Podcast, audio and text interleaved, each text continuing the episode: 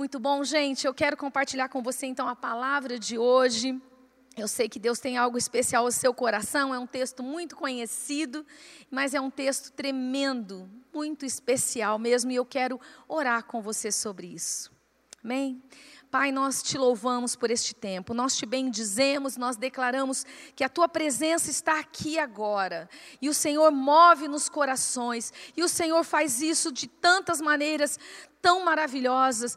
O Senhor não é impedido, o Senhor não é limitado por tempo, espaço, por lugar. A tua presença se move aqui agora e também em cada casa, cada lugar, cada família, cada pessoa, cada um que está conectado, que vai receber essa palavra.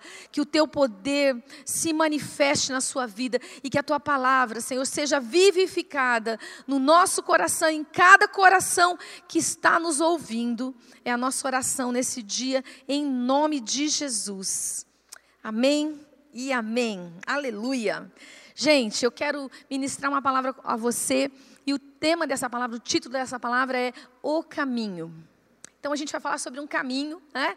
um momento muito especial que aconteceu lá em Lucas capítulo 24. Então, se você está comigo aí, você tem a sua Bíblia no seu smartphone, onde você estiver, abre lá Lucas 24 para você acompanhar comigo, tá bom? Para você acompanhar junto com a gente, vai estar tá na tela aí em alguns momentos, mas é sempre bom você ter junto, né? Se você quiser anotar ali, coloca nas notas, coloca lá o que Deus está falando com você, ministra, recebe o que Deus está colocando no seu coração, amém? Então, vamos lá. Então, Bom, deixa eu trazer um pouquinho desse contexto de Lucas 24. Talvez você já conheça, é uma história né, bem conhecida, bastante importante. É o testemunho de dois dos discípulos de Jesus sobre o, encontro com ele, sobre um momento especial depois da ressurreição.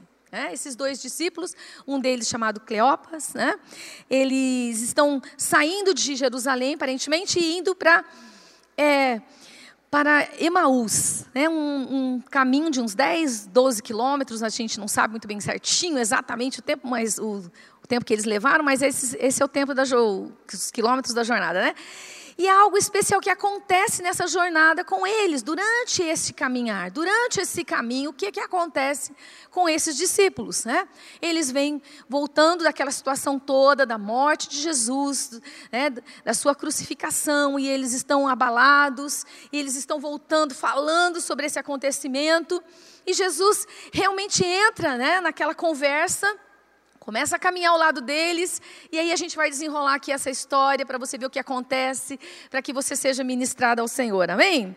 Então eu quero começar lendo com você somente o comecinho dele, né? Eu quero ficar aqui só no comecinho, mas Lucas 24, versículos 13 aqui, né? Naquele mesmo dia, dois deles estavam indo para um povoado chamado Emaús depois do momento da ressurreição de Jesus, né? A cerca de 11 quilômetros aí de Jerusalém. No caminho, conversavam a respeito de tudo o que havia acontecido. Enquanto conversavam e discutiam, o próprio Jesus se aproximou e começou a caminhar com eles, mas os olhos deles foram impedidos de reconhecê-lo. Que interessante, né? Então veja bem, os dois discípulos estão caminhando e de repente um homem se apresenta a eles ali perto e começa a conversar, começa uma conversa com eles e eles seus olhos foram impedidos, eles não perceberam então que era Jesus. Logo no começo eles não se deram conta, né? E eu quero observar com você então um pouquinho desse contexto aqui, o que, que a gente tem aqui, né? Primeira observação sobre esse contexto que eu quero fazer com você é que se a gente for para Mateus 28, você não precisa abrir, mas eu vou fazer um comentário aqui. Mateus 28 e Marcos 16, Mateus 28, 5 e 7 e Mateus 16, versículos 6 e 7, a gente vai ver que um, as, as discípulas de Jesus já tinham ido né, procurá-lo. E ao chegar lá, se deram conta que Jesus não estava ali, mas se encontraram com um anjo, né, com anjos ali. E esses anjos trouxeram um recado. Falaram que Jesus havia ressuscitado e que eles deveriam ir para Galileia, porque lá Jesus apareceria. E você sabe que essas discípulas estavam ali, junto com os demais discípulos, e comentaram a respeito disso com todos os discípulos. A maioria deles não creu, né? ficou realmente assim confuso. E, isso você percebe que esses discípulos sabiam disso, porque lá no versículo 22 dessa história, eles vão comentar que algumas mulheres tinham ido né, é, ao sepulcro e não encontraram Jesus e, e voltaram falando esse relato. Então, o que eu quero fazer aqui com você numa observação nesse contexto é o seguinte: os discípulos não estavam indo para Galiléia, eles estavam indo para Emaús. Mas eles sabiam que deveriam ir para Galiléia. Os discípulos sabiam que deveriam ir para Galiléia, mas eles mudaram o caminho, eles foram para Emaús. E aqui fica uma pergunta, né? Por que será que eles foram para Emaús e não para Galiléia? Interessante isso, não é verdade? Na verdade, eles estavam desobedecendo uma coisa. Por quê? Porque eles não creram naquilo que aquelas mulheres tinham dito. E aí, às vezes, a gente está vivendo nesses dias aí e a gente pode estar se perdendo do caminho para onde a gente tem que ir. Você já pensou nisso? Que a gente pode estar ficando um pouco perdido naquilo que, no lugar onde Deus quer que a gente vá? Para onde Deus quer que, nos levar? Nesses dias, são dias de tanta confusão, de tanto, é, de tanta incerteza, de tantas coisas acontecendo. E aí eu quero deixar com você uma pergunta: você sabe para onde você tem que ir?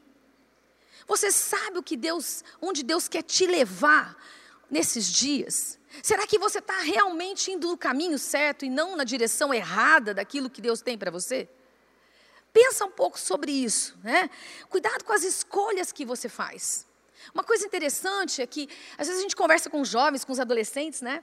E eles têm aquele fogo por Deus, aquela sede, estão lá no Inters, né? Estão lá vibrando com aquela fome, aquela sede. E daí, eles vão ficando mais velhos, eles começam a fazer algumas escolhas, né? E começam a ficar, ajeitar a vida, ficar tudo bem, e de repente, a rotina, as coisas vão acontecendo, e eles vão perdendo aquela chama que eles têm por Deus eles vão perdendo aquilo que estava levando eles no caminho que Deus tinha para eles, sabia? E aí, de repente, estão fazendo escolhas que não são as escolhas que Deus tinha para cada um deles. E vão perdendo aquela, aquela, aquele fogo, aquela chama no coração, aquele desafio do coração deles, vão deixando de estar no caminho que Deus tinha preparado para eles. Eu já vi essa história acontecer algumas vezes. E eu queria alertar você você jovem, você adolescente. Cuide do caminho, das escolhas que você está fazendo. Porque as escolhas que você fizer vão te levar a um lugar. Preste atenção onde você está indo. Né? Jesus havia pedido para eles irem para Galiléia, mas os, esses discípulos estavam indo para Emaús. Pense nisso. Uma coisa interessante também sobre esse contexto é um próximo aspecto que eu quero falar com você aqui é como eles estavam. Primeiro eu estava falando sobre onde eles estavam indo, mas agora eu quero falar sobre a forma, como eles estavam nesse caminho, né? E aí, se a gente vai para o versículo 14 para o 17, eu quero ler uma outra versão, eu comecei lendo o NVI, mas eu quero ler a King James. Diz assim que eles iam dialogando, do versículo 14 ao 17, eles iam dialogando sobre todos os fatos recentes que haviam acontecido lá em Jerusalém. E enquanto eles trocavam ideias e discutiam, o próprio Jesus se aproximou de ambos e começou a caminhar com eles. Entretanto, os olhos deles foram impedidos de reconhecê-lo. E ele, Jesus, lhes questionou: O que vos preocupa? E sobre o que ides discutindo durante essa jornada?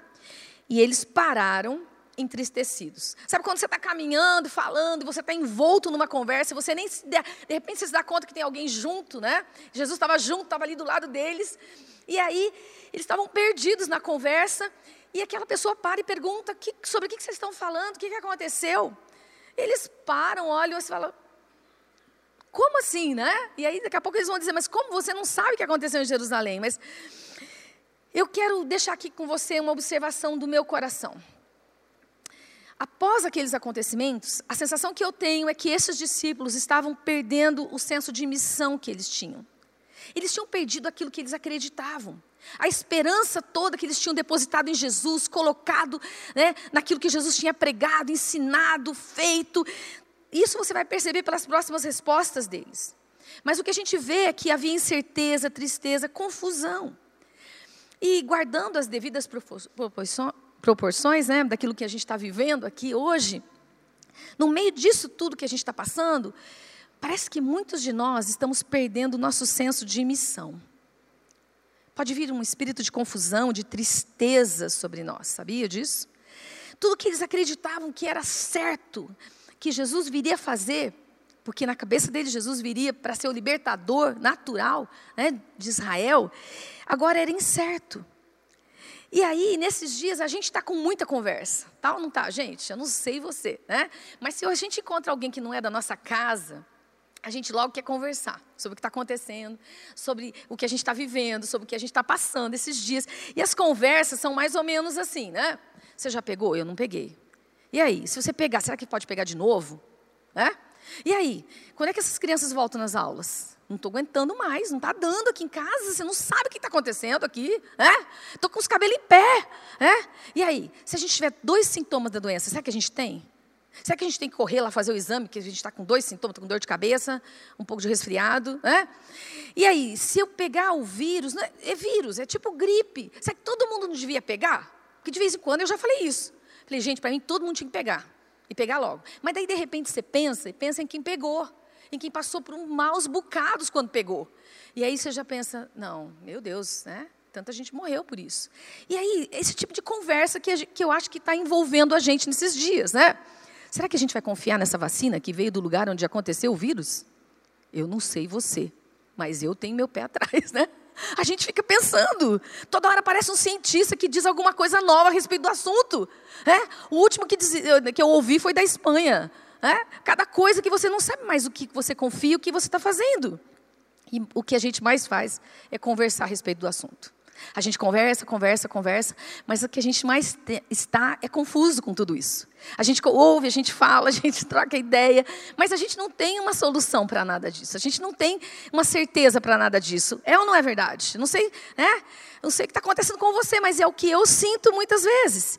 E eu não quero falar sobre a tristeza que se abateu sobre muitas pessoas. Algumas pessoas, as quais eu conversei, que disseram assim para mim: Olha, pastora, eu saí duas vezes de casa, três vezes nesses quatro, cinco meses.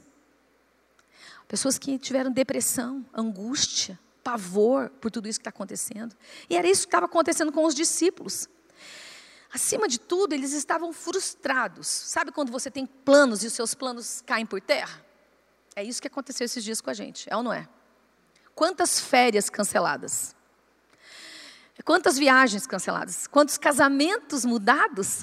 Alguns cancelados, outros transformados, né? Não é mais daquele jeito, agora é com oito pessoas, dez pessoas. Com, não, com, com ninguém. Não sei, né? Com uma festa agora, para duas, três, quatro, não sei, não sei mais. As coisas mudaram, muitas, muitos planos, muitas coisas que a gente pensou que nesse ano ia ser desse jeito, caiu por terra, né? Muita, muita quarentena, muito, muito tempo em casa. Será que não não está na hora da gente orar mais do que falar tanto? Será que não está na hora da gente confiar mais, né? Do que questionar tanto? A gente está questionando, se perguntando. Eu quero dizer uma coisa a você: a frustração é uma das formas com que Deus prova o nosso coração. Quando nós somos frustrados nos nossos planos, nos nossos sonhos, nas nossas expectativas, quando tudo dá errado daquilo que você imaginou, qual é a sua atitude? O que é que você faz? Esses discípulos imediatamente largaram os demais e foram para casa, foram para um outro lugar que nem era onde Jesus tinha dito para eles irem. Pense comigo. Como é que você tem reagido à frustração que você está vivendo? E por último, relacionado ao contexto aqui que a gente está vendo, eu queria que você pensasse, eh, percebesse ali comigo que diz assim: os olhos deles foram impedidos de reconhecer Jesus. E quando a gente vai ali para observar no grego, é uma voz passiva, né? Então a ação é do próprio Deus. A ideia ali é que Deus impediu eles de reconhecerem o, quem é que estava com eles, né? Enquanto conversavam, diz o versículo 15, discutiam, o próprio Jesus se aproximou e começou a caminhar, mas os olhos deles foram impedidos de reconhecê-lo. Eu acredito que aqui tem uma, certa, uma chave assim importante, porque há tantos momentos que Deus nos impede de perceber algumas coisas. E às vezes daí a gente fica lutando para tentar entender onde Deus está nisso. Especialmente nós pastores, né? Que queremos dar uma resposta, que queremos ajudar, que queremos ter uma, uma palavra de Deus. Eu, eu preciso confessar. Muitas vezes eu já orei a respeito disso. E algumas vezes você foi impedido, né? Como, como, ele, como a gente vê alguns profetas dizendo, ó, fui impedido de reconhecer o que está acontecendo aqui, eu não sei, eu não tenho uma resposta, eu não posso explicar, né? Eu acredito que Jesus estava interessado em ver como realmente estava o coração deles naquele momento. Então Jesus não se dá a conhecer Não diz que era realmente ele, porque às vezes a gente percebe que Deus está ali, daí a gente dá uma. Não, não, eu preciso manter a minha né, postura, eu preciso falar alguma coisa correta, mas daí não é isso. Jesus quer ver o coração daqueles discípulos, então aqueles discípulos imediatamente começam a falar de novo sobre o que eles estavam falando, sobre como eles estavam se sentindo né, naqueles, naquele momento com aquela situação. Olha, a gente não está entendendo. É, Jesus era um profeta, e, é, poderoso em palavras, e aí, né, versículo 19 em diante diz que aconteceu em, com Jesus de Nazaré. Você não sabe o que aconteceu em Jerusalém esses dias. Ele era profeta, poderoso em palavras e obras diante de Deus e de todo o povo. Os chefes dos sacerdotes e as nossas autoridades o entregaram para ser condenado à morte e o crucificaram. E nós esperávamos que ele era que era ele que iria trazer a redenção a Israel. E hoje é o terceiro dia, desde que tudo isso aconteceu.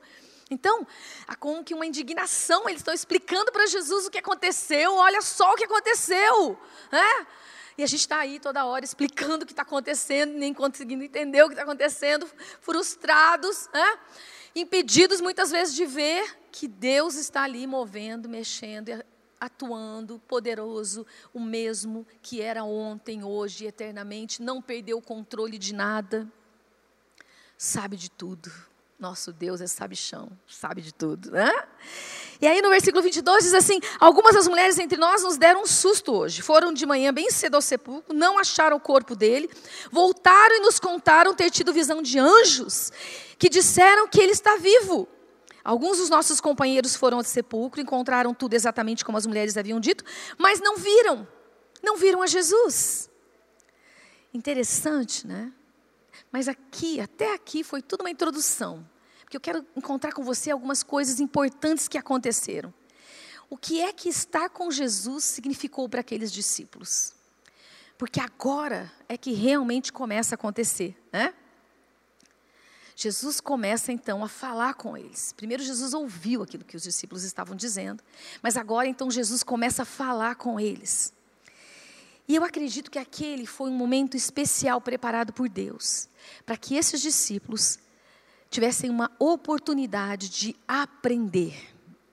Assim como eu creio que esses são dias que Deus está nos dando a oportunidade de aprender com Ele. E você tem essa oportunidade nesses dias de aprender com Deus. Então, vamos ver o que é que Jesus ensinou para os seus discípulos nesses dias. Primeiro, né, a primeira resposta de Jesus ali no versículo 25 diz assim: Ele lhes disse: Como vocês custam a entender e como demoram a crer em tudo que os profetas falaram? Eu acredito que a primeira coisa que Jesus estava ensinando aos discípulos era a respeito de fé.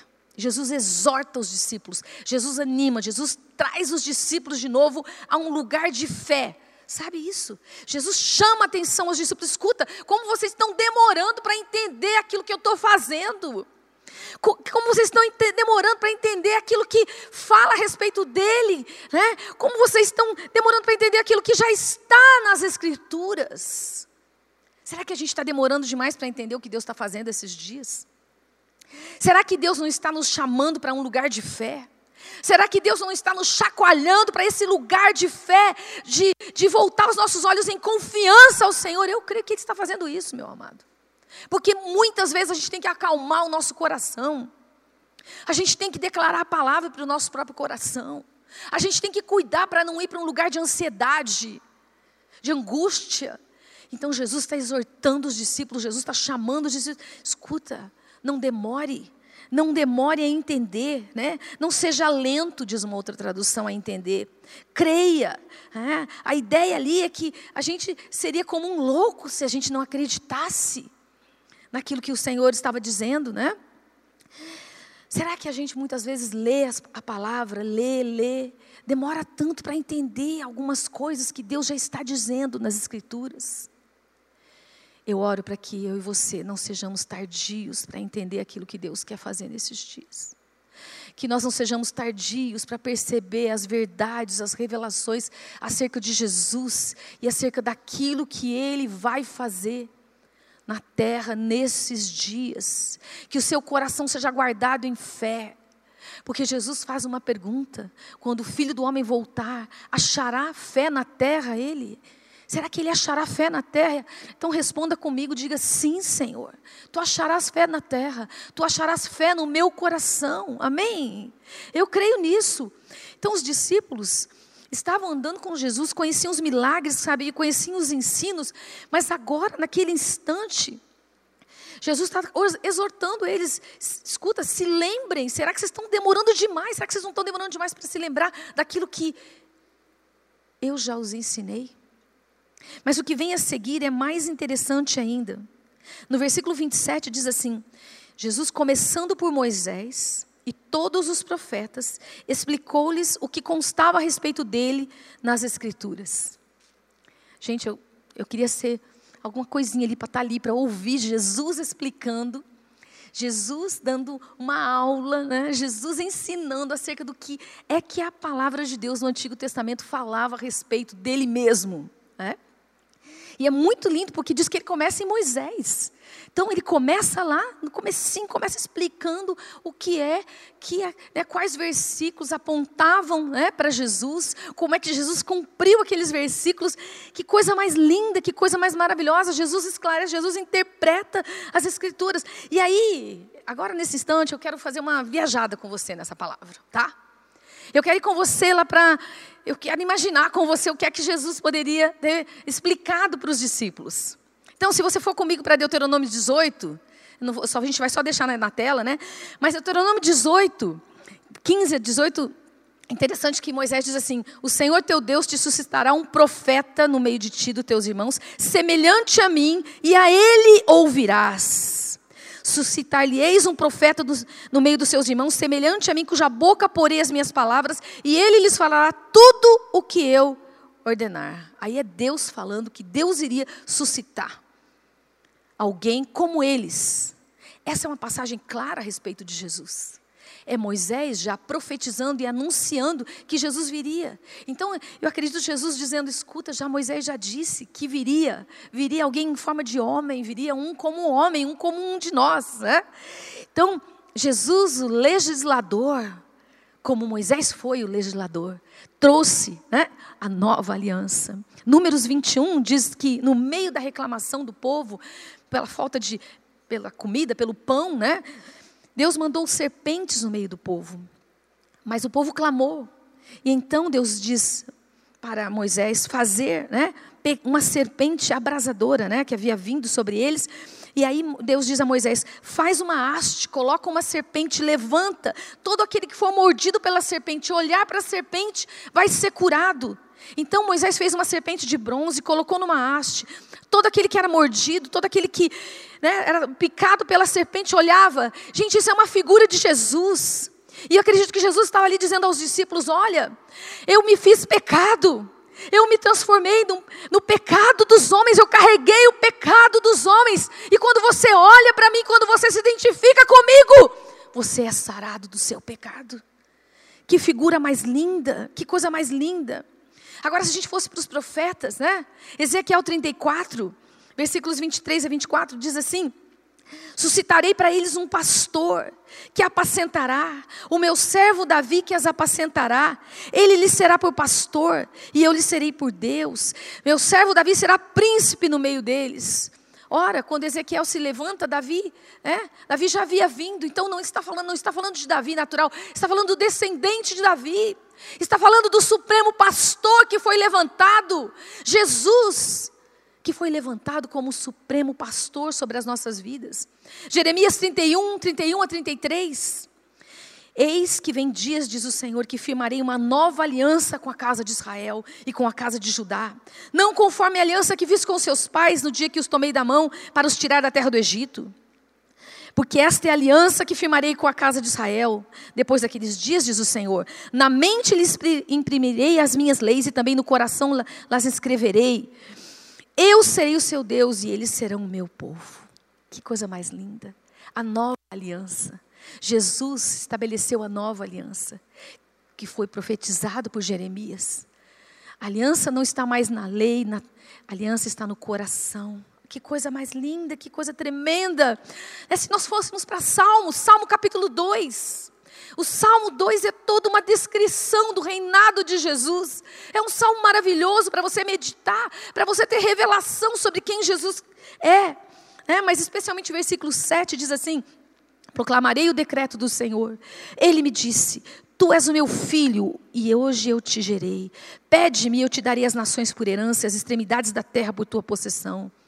Com vara de ferro as regerás, e as despedaçarás como um vaso de oleiro. Que coisa mais linda, versículo 7. Tu és o meu filho, e hoje eu te gerei. Jesus ouviu isso da boca do Pai. É? Na vida dele se cumpriu o Salmo capítulo 2. Ele é o filho gerado que herdará as nações, que reinará sobre toda a terra. Oh, aleluia! Amém, amado? Você crê nisso? Você recebe isso no seu coração? Se você for para o livro de Hebreus, o livro de Hebreus vai descrever Jesus cumprindo todas as escrituras. Jesus transformando um tabernáculo natural no seu próprio corpo. Uma coisa tremenda, maravilhosa para você compreender, mas se você for comigo para Isaías, Isaías 52, maravilhoso, Isaías né? 53, descrevendo, do capítulo 1, do versículo 1 ao versículo 11, você tem a descrição exata da crucificação de Jesus.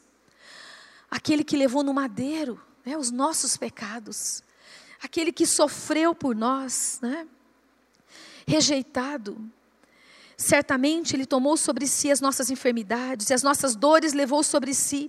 E nós o reputávamos por aflito, ferido de Deus e oprimido. Mas Ele foi transpassado pelas nossas transgressões e moído pelas nossas iniquidades. O castigo que nos traz a paz estava sobre Ele e pelas Suas pisaduras fomos sarados. Que coisa mais maravilhosa e tremenda. Eu acredito, querido, que Isaías, é, o profeta, messiânico, que descreveu mais, que falou mais sobre Jesus, foi o alvo de grande parte dessa conversa entre Jesus e os discípulos. Você consegue imaginar Jesus explicando aos discípulos? Isaías.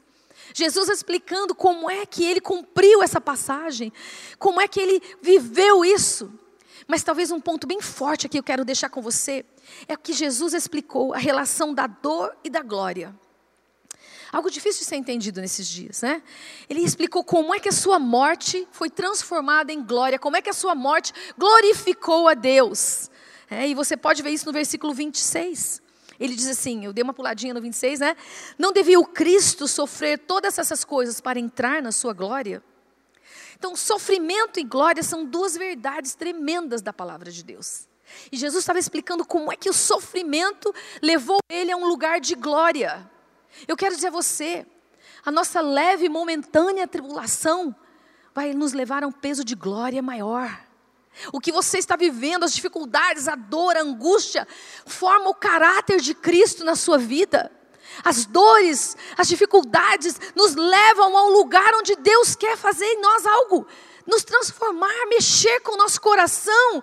E é isso que Jesus estava interpretando, mostrando aos discípulos que era imprescindível, diz outra tradução. Era imperioso, era necessário que o Cristo padecesse para entrar na glória. Era necessário. Porque então, porque os discípulos estavam confusos. Como é que pode? Como é por quê? Por que viver tudo isso? Por que ser crucificado? Por que ser crucificado? Porque viver a dor, porque viver a morte, porque viver a angústia, porque viver isso para experimentar a glória para experimentar aquilo que Deus tinha, para ser glorificado com o Pai. Dor e glória andam juntas. Dor e glória precisam ser experimentadas juntas, né? E nós estamos numa geração que busca felicidade.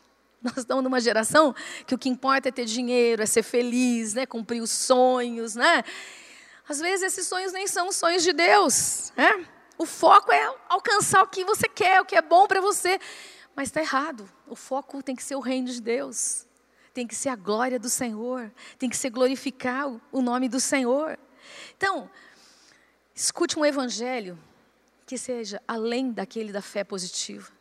Escute um evangelho que seja além de uma mentalidade legal positiva, né? um pensamento positivo.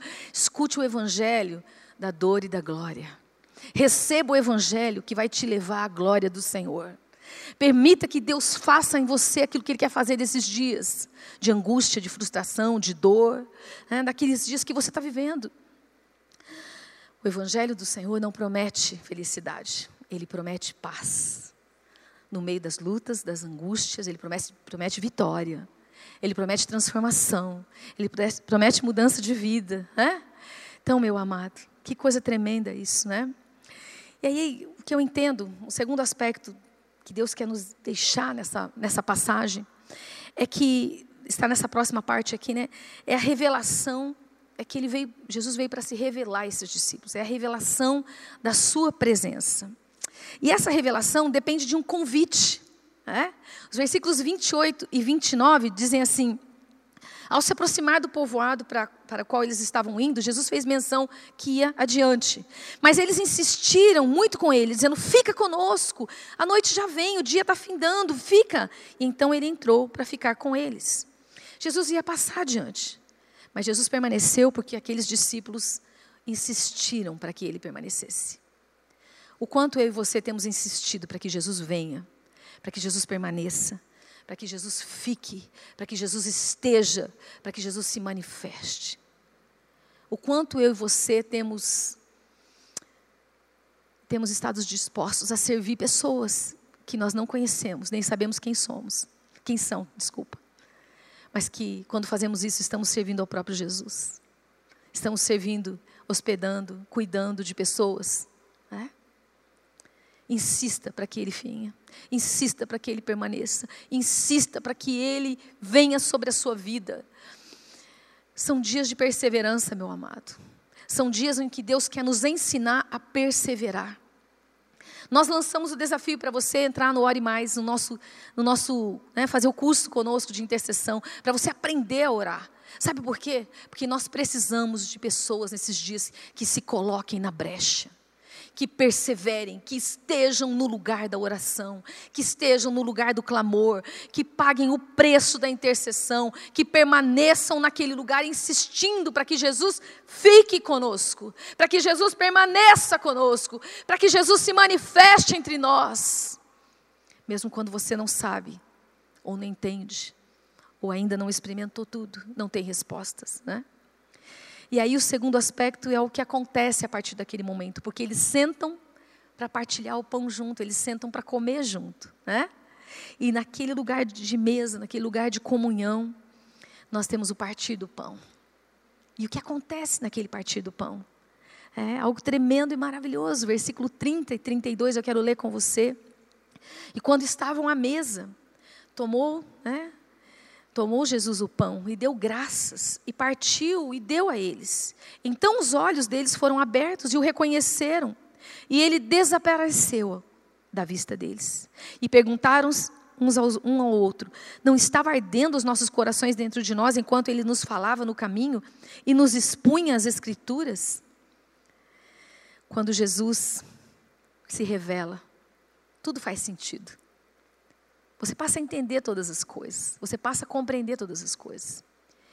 Eu creio que partir o pão remete àquele momento da ceia, remete àquele momento da multiplicação, remete a um momento de comunhão, de intimidade. Você parte a ceia, você parte, você parte o pão com quem você ama, com quem você conhece, com quem você se relaciona, com quem está com você, com quem tem alguma coisa em comum, que é o significado da palavra comunhão. É? Então, quando você parte o pão com Jesus, os seus olhos são abertos. E a palavra do Senhor também é chamada de o pão da vida. Quando você abre a palavra, você, quando você permite que a palavra seja repartida entre você e Deus, você vai receber revelação. Seus olhos vão ser abertos, você vai receber entendimento, você vai receber compreensão de quem Ele é e o que ele está fazendo, o que ele quer fazer. Mas também tem um outro significado.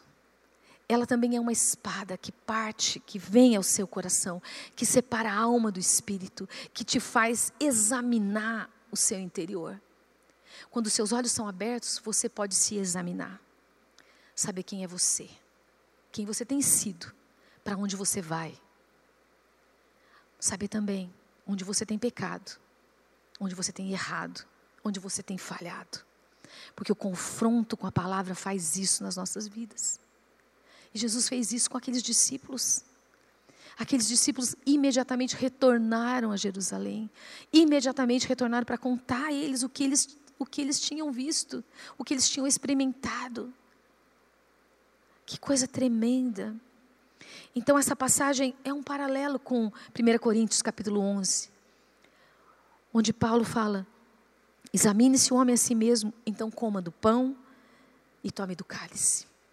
Você precisa entender que participar da ceia é um momento especial. Participar da ceia é um momento de revelação. Participar da ceia é um momento de ter os olhos abertos. E eu quero te convidar a fazer isso nesse instante. Eu quero convidar você a abrir os seus olhos, abrir o seu coração e permitir que o seu partilhar do pão seja um momento de revelação ao seu coração, como foi para cada um daqueles discípulos. É? Estou concluindo, queria convidar você a, a preparar os elementos lá. Quero convidar o pastor Pedro para vir aqui, né? E eu quero concluir dizendo com você que o toque de Deus nos faz voltar ao caminho que Deus tem para nós. Não nos deixa nos perder nos nossos próprios caminhos. Que hoje, durante essa ceia, os nossos olhos sejam abertos. Que voltemos ao nosso caminho que recebamos revelação da parte dele. Né? Que você tenha nesses dias oportunidade de aprender com o Senhor, sobre Ele mesmo nas Escrituras, sobre a relação da dor, do sofrimento, com a glória e com a vitória do Senhor. Que a revelação da Sua presença possa ser alcançada através do convite no seu coração, através do partir o pão através desse momento da mesa. Enquanto nós cantamos essa canção, eu quero convidar você a preparar os seus elementos, reunir os seus filhos, reunir a sua família e participar desse momento tão especial, onde nós somos chamados a relembrar, a ter nos nossos corações aquilo que Jesus Cristo fez por nós. Que o Senhor ministre ao seu espírito nesse instante. Eu oro que a revelação do Senhor abra os seus olhos em nome de Jesus.